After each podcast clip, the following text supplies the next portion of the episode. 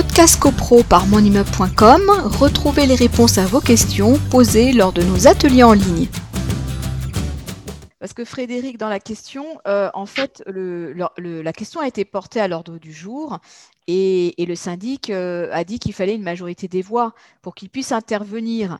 Donc, euh, voilà, donc en fait, c'est simplement respecter le règlement de copropriété, là. Oui, parce que euh, quand c'est un, respect du règlement de copropriété, parce que vous avez le respect du règlement de copropriété, mais vous avez également le, respect de, de l'harmonie des façades. Parce que l'harmonie des façades, même si vous avez un règlement de copropriété qui est pas très euh, dissert par rapport à ça, c'est-à-dire pas très détaillé par rapport à ça. Oui, mais là, euh, justement, euh, dans ce cas précis, il, s'était mentionné dans le règlement de copropriété. D'accord. la, question de se poser, même pas.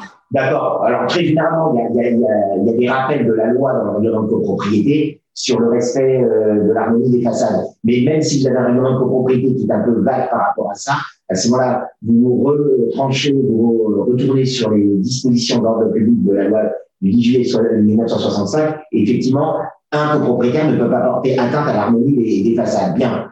Si euh, le syndic dit ah ben je n'ai pas la majorité, etc., je ne peux rien faire. La réponse est non, parce que euh, on l'a vu dans le cadre d'autres ateliers euh, juridiques, lorsque un copropriétaire porte atteinte aux parties communes, alors ça peut être on se prend une partie commune et on la considère comme une partie privative, on change des huisseries qui étaient en bois par de l'aluminium, on ferme donc des loggias, on change un peu le, la peinture de ces volets alors que toutes les façades sont uniformes, etc., etc.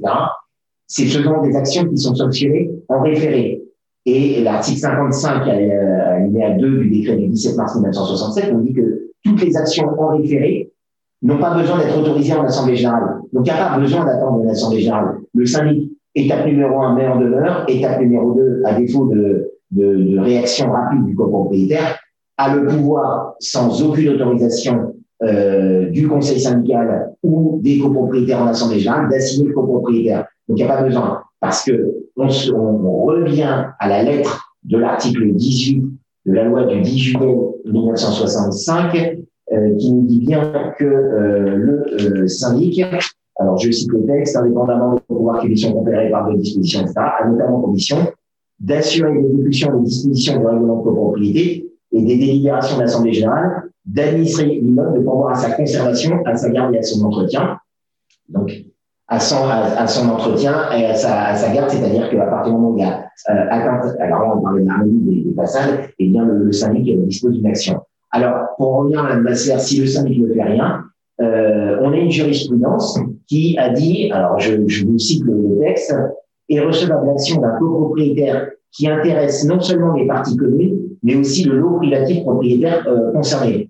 Euh, euh, concerné. C'est-à-dire qu'en fin de compte, euh, un copropriétaire peut pallier, je le disais tout à l'heure, la carence d'un syndic et de dire, se présenter devant le juge en disant, bah voilà, moi je suis copropriétaire, euh, les parties communes, bah, j'en suis propriétaire à hauteur des tantièmes, de mes tantièmes, et on a un syndic, et le, copropriétaire justifierait devant le juge des référés en disant j'ai mis en demeure le syndic, le cabinet X, de prendre telle mesure, lequel n'a fait aucune euh, diligence. Donc, euh, je euh, demande, je me, alors, l'action pourrait être double. Il pourrait, au nom du syndicat des copropriétaires, demander la suppression de telle ou telle violation du règlement de copropriété, de telle, atteinte, de telle ou telle atteinte à l'harmonie du meuble, etc., etc.